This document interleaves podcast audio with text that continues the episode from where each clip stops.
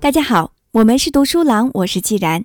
今天接着和大家分享由凯文·凯利所著的《技术元素》——实用图书馆。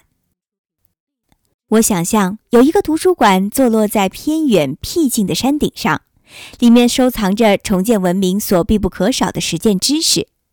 它向所有来到此处的人开放，是文化领域的斯瓦尔巴特全球种子库。斯瓦尔巴特全球种子库位于北极圈，储藏着来自全球的农作物种子。这个图书馆中的所有实用文献便是文化的种子。如果需要，他们会再次萌芽。这是实用图书馆作为文明的备份而存在。现今，大部分大型图书馆都非常具有包容性，他们包罗一切。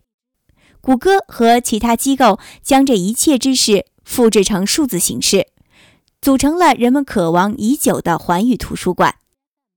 但是，位于山顶的这个图书馆有所不同，他们非常具有选择性，不收藏世界最伟大的文学作品，不收录各种历史，也不包括对民族奇观的深入了解和对未来的猜测。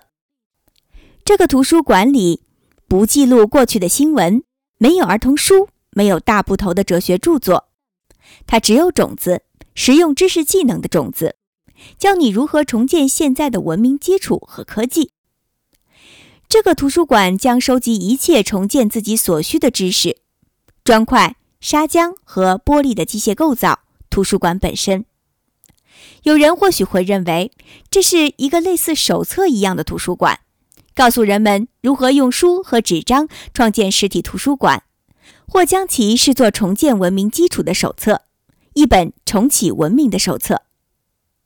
恒金基金会和各种科幻故事也已经探讨过它。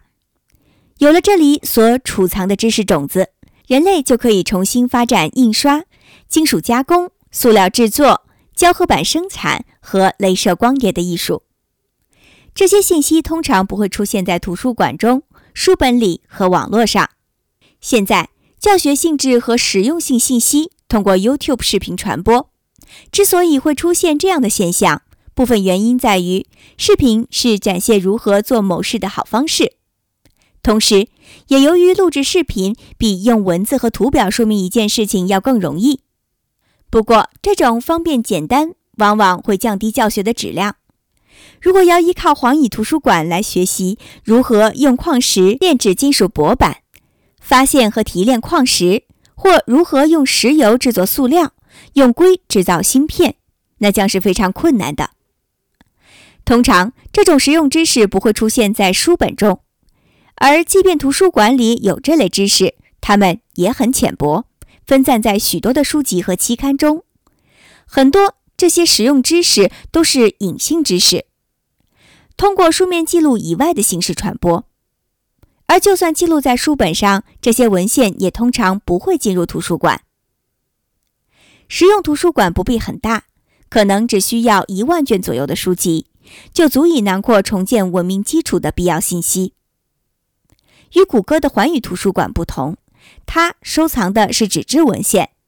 再过一个世纪左右的时间，纸质书会变成稀有物品。不过，纸质书会比任何数字平台更持久。且使用纸张所需要的科技最少。在任何时期，纸质文本都将可以在任何地方阅读，但光盘、软盘和 PDF 文档则不尽然。不过，实用图书馆不仅仅包含许多书籍，它还包含书的序列。你想要了解不同的内容，就需要查阅不同的文献。如果已知道如何制作胶水，那你就可以立即开始学习制作胶合板。但是，如果你不知道如何制作防水胶，就要从制作防水胶开始。如果你知道如何制作胶水和木头纺纱机，但不了解液压机，那么就需要另一套不同的教学指南。这种多分支的形式看上去挺有抄文本的感觉，用数字形式不是更好吗？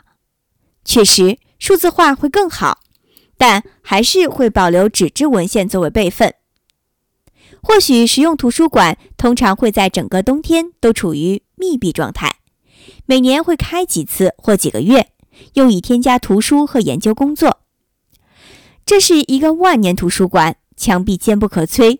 如果真的到了人类自顾不暇的那一天，它也能够在没有人类维护修理的情况下屹立数百年不倒。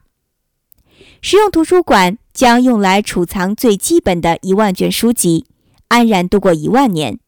任何时候，只要需要，都可以利用其中储藏的知识重启人类文明。没有必要等到在山顶建造实用图书馆。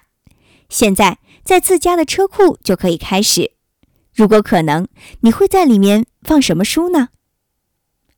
二零一一年四月二十四日。